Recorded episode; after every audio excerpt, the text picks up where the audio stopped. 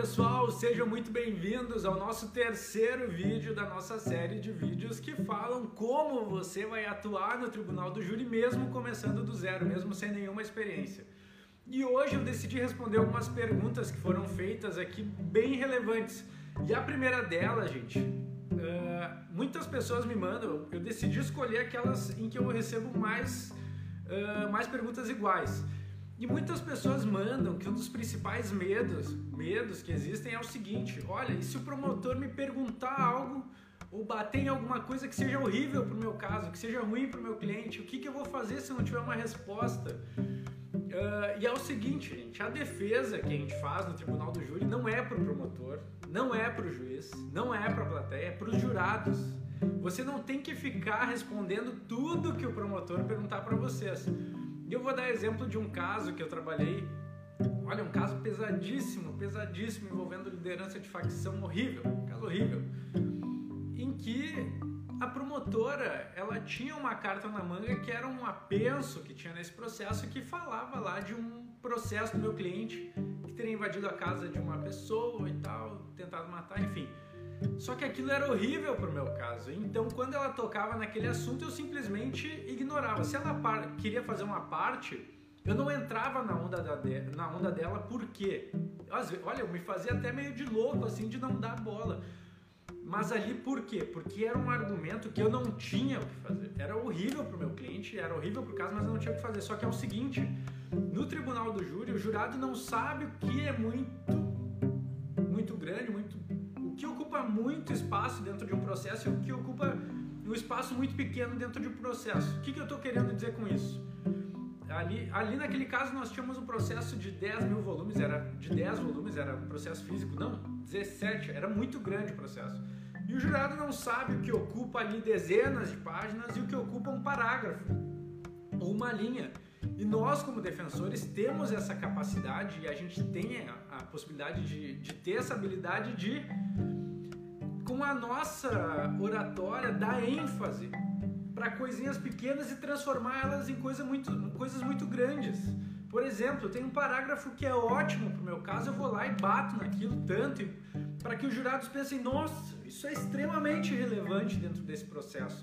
Mesmo aquilo às vezes sendo uma frase num boletim de ocorrência, eu dou ênfase a ponto deles entenderem que aquilo é extremamente relevante. Eu crio essa relevância.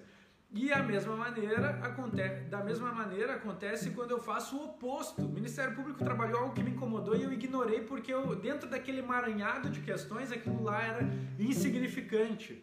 Eu agi como se aquilo não fosse nada. E até porque se o Ministério Público joga essa, essa isca e eu mordo, os jurados vão perceber também que aquilo é ruim para mim, que aquilo me abalou, que aquilo ali é, que eu, que eu não tenho como sair daquilo. E o Ministério Público, promotor, por óbvio, vai se aproveitar disso e vai começar a bater mais ainda. Nesse júri, ela não conseguia desenvolver uh, nem os apartes dela nesse sentido porque a gente não dava brecha, eu não, eu não entrava naquela onda. E claro, tem advogados que chegam a virar as costas. Eu muitas vezes vou lá para a bancada, deixo o promotor falando sozinho e volto da onde eu parei, simplesmente no simplesmente seguindo a seguinte linha: olha, o senhor fez a parte, ok agora eu vou continuar falando, porque o senhor já teve seu tempo de, de trabalho, agora eu vou fazer o meu. Então eu não vou ficar parando toda hora para entrar nesses raciocínios que não, que não condizem aqui com o que eu preciso passar para os jurados. E a defesa é para eles, eu não preciso explicar nada para o promotor.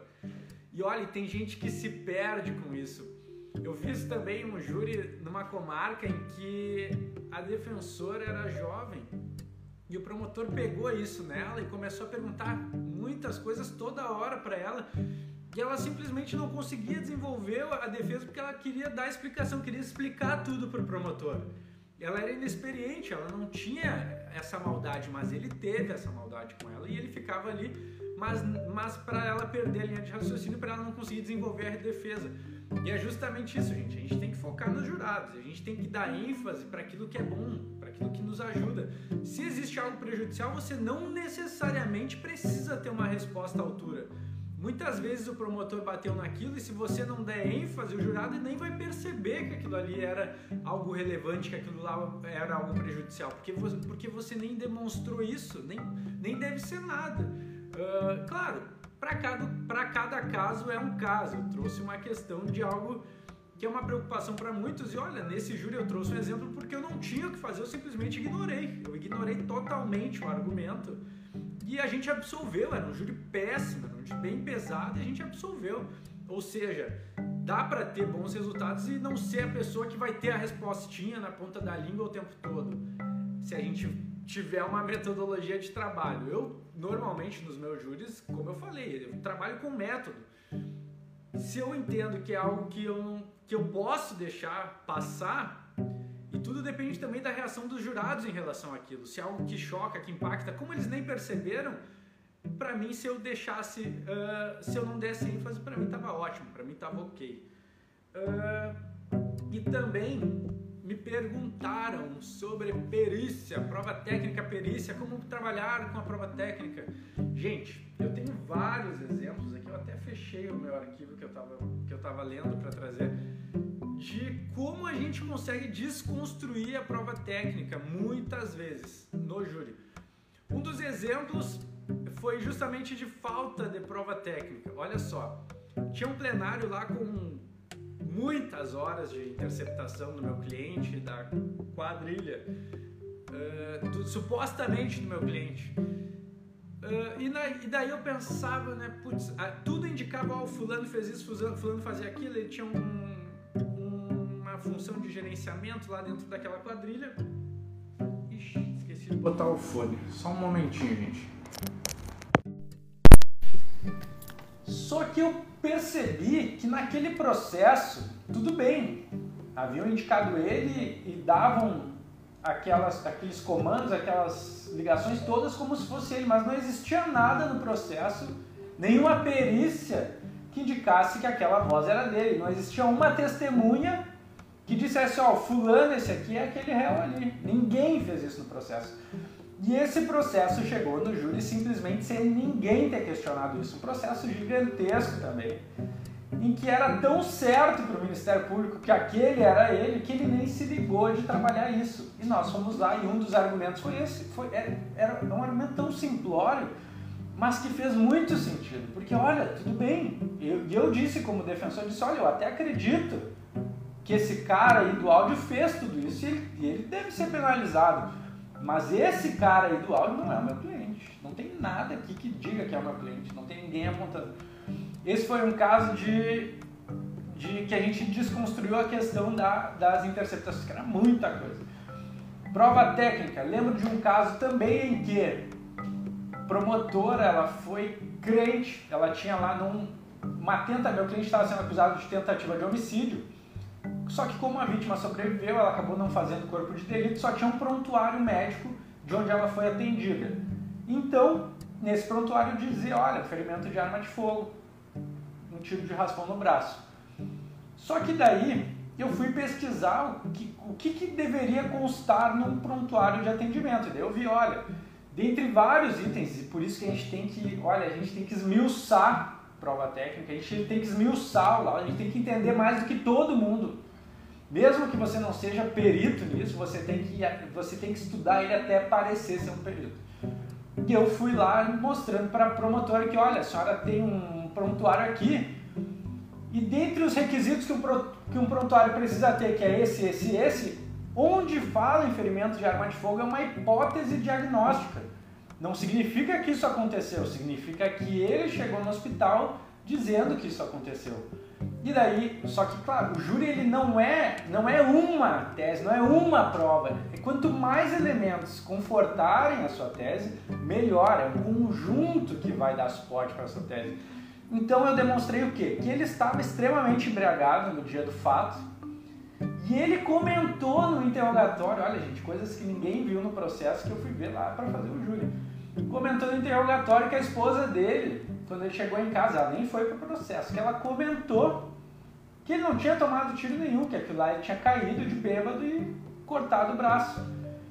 Só que ele comentou e aquilo passou, promotor de justiça e os defensores da época não deram bola, só que no júri eu bati naquilo, aquilo ali que era, era olha só, era o depoimento da esposa dele para ele em casa, ou seja, era um depoimento indireto que sequer sequer de uma pessoa que sequer havia sido chamada para o processo e eu fiz aquilo. Eu mostrei para os jurados e eu disse, olha, isso aqui está nos autos, é um depoimento indireto da esposa dele que veio através dele, assim como os depoimentos de policiais militares. Eles falam aquilo que as pessoas contam para eles quando eles não estão no fato, no momento do fato. Então é, tem o mesmo peso. E isso é tão prova quanto esse prontuário, porque está documentado nos autos é prova, é prova do processo. A eu demonstrei a fragilidade desse prontuário que aquilo era uma hipótese diagnóstica que não tinha como ele chegar no hospital achando que tinha tomado um, um tiro no braço e falar que que estava com dor de cabeça, que tinha caído um, ou seja, o médico quem atendeu ia colocar a hipótese, hipótese de diagnóstica ferimento de arma de fogo. E assim eu fui desconstruindo, desconstruindo, e a promotora que achou que o júri estava ganho, tanto que ela disse, doutor, o senhor está querendo dizer que a prova técnica não vale. E eu falei, não, doutora, eu estou mostrando que ela não, eu estou demonstrando, estou querendo dizer, eu estou mostrando que ela não pode ter esse peso que a senhora está querendo dar. E eu nem culpo a vítima, porque na percepção dela, que estava embriagada, ela acreditava que tinha tomado um disparo de arma de fogo. E eu não posso culpar o enfermeiro que atendeu ela, porque quando aquele rapaz, quando a vítima chegou, o enfermeiro olhou se ela diz que tomou um tiro de um disparo de arma de fogo, se ela tem um ferimento que pode ser, vou colocar na hipótese diagnóstica. Ninguém fez isso para prejudicar o réu. Fizeram isso porque acreditavam que isso tinha acontecido. Então, assim, um conjunto de fatores fez com que a gente absolvesse nesse plenário, assim, ó, a promotora saiu pé da vida, né? Porque ela tinha uma prova técnica, porque é uma prova técnica. Uh, só que, claro, a gente tem que prestar atenção, gente. Uma vez eu também recebi um número, fui nomeado para trabalhar no júri de, olha, homicídio horrível. Daí eu li a denúncia, 19 facadas. E eu pensava, meu Deus, o que, que vai entrar aí 19 facadas? E daí eu fui estudar o processo e ele chegou no júri também, era um réu que veio da defensoria pública. E daí tava aquele caso horrível, horrível. Daí quando eu tava lendo o laudo, lendo o laudo, lendo, buscando aqueles termos, a gente tem que ter material de medicina legal, obrigatoriamente você que quer trabalhar no júri que trabalha, você tem que ter. Pesquisando, pesquisando, eu descobri, olha, tem um termo nesse laudo que ele, eu não tenho ele anotado aqui porque é um júri que passou, já faz algum tempo que eu fiz, faz mais de anos que eu fiz. Mas tem um termo aqui que ele é um termo que, que fala por que ele é, é um termo que é que pode ser substituído, que ele equivale a algo superficial. E fugiu a palavra agora. Então eu vi, olha, existem 17 facadas superficiais. Existem 17 facadas e somente duas facadas profundas. Daí o contexto mudou todo. Por quê? Porque eu posso trabalhar uma tese de legítima defesa onde num confronto, onde eles estavam brigando, a vítima pegou a faca, eles estavam brigando, e nessa tentativa de tirar uma faca do outro, a faca raspou, pegou no corpo 17 vezes. Por quê? não tinha aqueles cortes superficiais não, não era essa palavra era uma era um termo técnico que eu não lembro agora de cabeça mas eu digo assim ó para quem lê tá ferrado mas daí dissecando aquele laudo a gente percebeu olha na verdade para fazer aqueles 17 ferimentos ele teria que ser muito cuidadoso para não fazer ferimentos profundos. Então aquilo demonstra que, que realmente as facadas passaram de raspão em razão de um confronto um possível confronto. E somente duas eram profundas. E por que, que isso foi importante? Porque numa briga chegou um momento em que ele conseguiu tirar a faca e pum, deu a facada para cessar a agressão, legítima defesa atual, deu outra porque ele estava no estado de, de medo, inclusive trabalhei a questão do medo e olha, é outra coisa também materiais de fora da nossa área do direito, da nossa areazinha do direito, gente, medicina legal, psicologia. Eu trabalhei a tese de um autor da psicologia que ele trabalha os estágios do medo, que em determinado estágio a pessoa sim pode, na intenção, com medo, com a intenção de se proteger, acabar uh, ultrapassando ali o que seria razoável na hora de se defender. E eu mostrei que esse autor trabalha isso dizendo que qualquer ser humano, numa situação de risco e de perigo, faria isso. Então, assim, ó, aí eu começo a buscar elementos para confortar minha tese. E esses elementos, por exemplo, a gente vai, a gente estuda tanto e a gente vai com uma autoridade muito grande falando disso no júri que a maioria dos promotores ele leu ali, ele foi para fazer o júri, olha, 19 facadas não tem para advogado fazer, tá ferrado, no máximo vai tentar afastar a qualificadora. E a gente chega lá dissecando o laudo técnico, trazendo argumentos de autoridade de outras ciências que você estudou muito e você sabe, e você mostra para os jurados, olha, senhores, não é eu, advogado, que estou inventando isso aqui agora. Isso aqui é um autor, ele trabalha, a vida dele é ensinar uh, em faculdades, a, a, vida dele é, é, é, estudar isso aqui que eu estou dizendo para vocês. Ele é um psicólogo, ele é alguém que tem autoridade, ele não é o promotor, ele não é o advogado que não, que não tem. Ele está dizendo isso.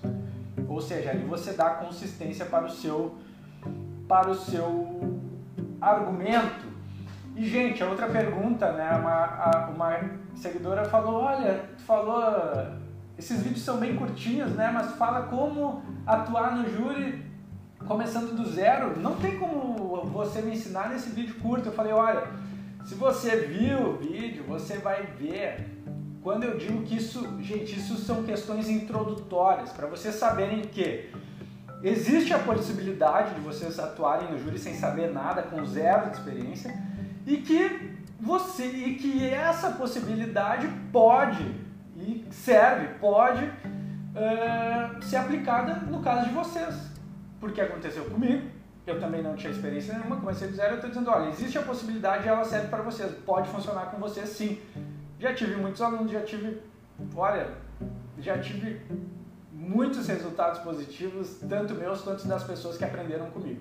Então, uh, Gente, eu tenho, fiz um material e aí que eu, que eu venho dizendo para vocês, eu tenho para quem quer passar desse nível, para quem quer ter essa transformação, para quem, se você gostou desse material introdutório, pense na possibilidade de você, quero que você imagine, mesmo sem nenhuma experiência, mesmo com pouco contato com o Tribunal do Júri, você tendo a capacidade de atuar em qualquer plenário você assumindo um júri e tendo a capacidade de atuar em qualquer plenário.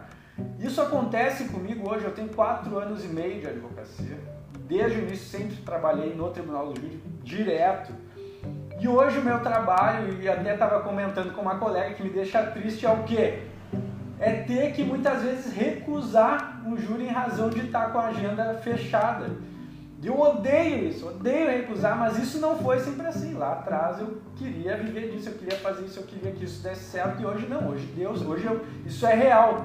Então assim, ó, se aconteceu comigo, pode acontecer com vocês. E para quem quer passar de nível, para quem quer adquirir essa capacidade, eu elaborei um material que é, olha, ele é um material que eu digo assim, ó, se eu pudesse, eu digo para todo mundo, gente, e os meus alunos sabem disso porque eles me dizem é verdade, isso aqui, o que tu falou é verdade. Se eu pudesse voltar no tempo e me entregar, olha, Felipe, para, para tudo que tu está fazendo agora, essas palestras que tu vai, seminário que tu vai para aprender júri, não leva nada de útil para trabalhar, ó, faz esse curso aqui. E aqui tem um método que tu vai aplicar em todos os plenários, e é o que eu faço em todos os plenários, e tu vai atingir o resultado que tu quer. E é isso, gente. Para quem, olha, eu tenho certeza, tenho certeza que, que é o olha, com convicção, convicção. Eu recebo todos os dias mensagens. Se vocês verem, eu tenho destaque dos meus alunos falando uh, dos resultados e como isso impactou na vida deles.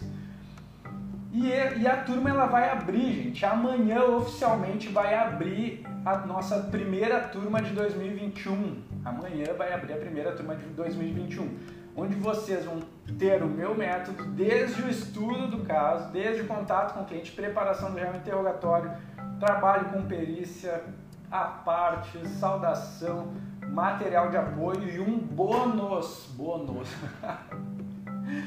e um bônus que são aulas de teses defensivas, teses defensivas para vocês usarem em plenário.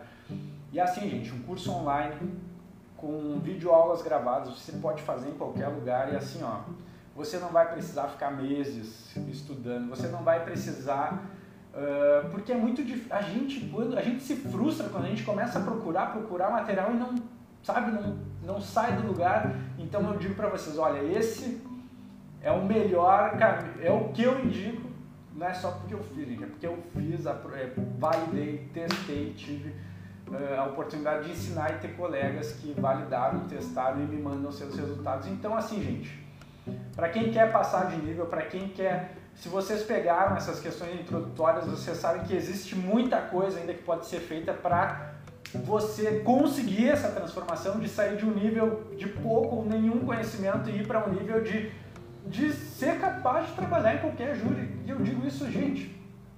Olha que coisa boa, imagina você. E eu digo isso, eu lembro muito da minha história, porque eu pensava lá atrás, disse, cara, eu queria muito trabalhar na área, eu queria muito ser uma referência nisso, eu queria viver, eu queria, que isso fosse a minha vida. Eu hoje eu olho para trás e falo, isso aí, cara, tem que estudar, tem que ir atrás que a coisa acontece. E olha, gente, e ainda tem muita coisa pela frente. Então, amanhã eu vou fazer oficialmente o vídeo uh, para abrir as inscrições para a nossa primeira turma de 2021, tá bom? Para quem me acompanhou até aqui, amanhã eu vou fazer um vídeo com surpresa, surpresa, mas assim, ó, ele é só, ela vai ser só para quem me acompanha de perto, porque são as pessoas que eu sei que estão aqui. Já tivemos, ah, perdi o número de cabeça agora. Amanhã eu vou, depois eu vou ver e confirmar para vocês, mas assim, ó, Amanhã oficialmente abrem as nossas inscrições para vocês que estão me pedindo, pedindo preço. Gente, preço, assim ó, sério, sério. Para você que está iniciando na advocacia, é, olha, é um, é um investimento sem, não tem nem o que dizer. Vocês estão até aqui, vocês assistiram essa aula, vocês assistiram as últimas, vocês sabem que tem muita coisa boa por lá. Então assim, ó, amanhã eu vou passar para vocês uh, no nosso vídeo oficial de abertura das inscrições, tá bom? E as vagas vão ser limitadas, gente. Fiquem ligados, porque eu tenho que limitar para conseguir atender. Eu tenho um número de pessoas que eu consigo atender e eu quero atender vocês bem, tá bom? Então, ó, vídeo ficando longo de novo. Amanhã eu vou fazer oficialmente nosso vídeo de abertura de vagas para a nossa primeira turma de 2021, tá bom? Beijo para vocês e até! Até amanhã! Amanhã, Amanhã, não sei que horas ainda, mas amanhã. Tchau, tchau.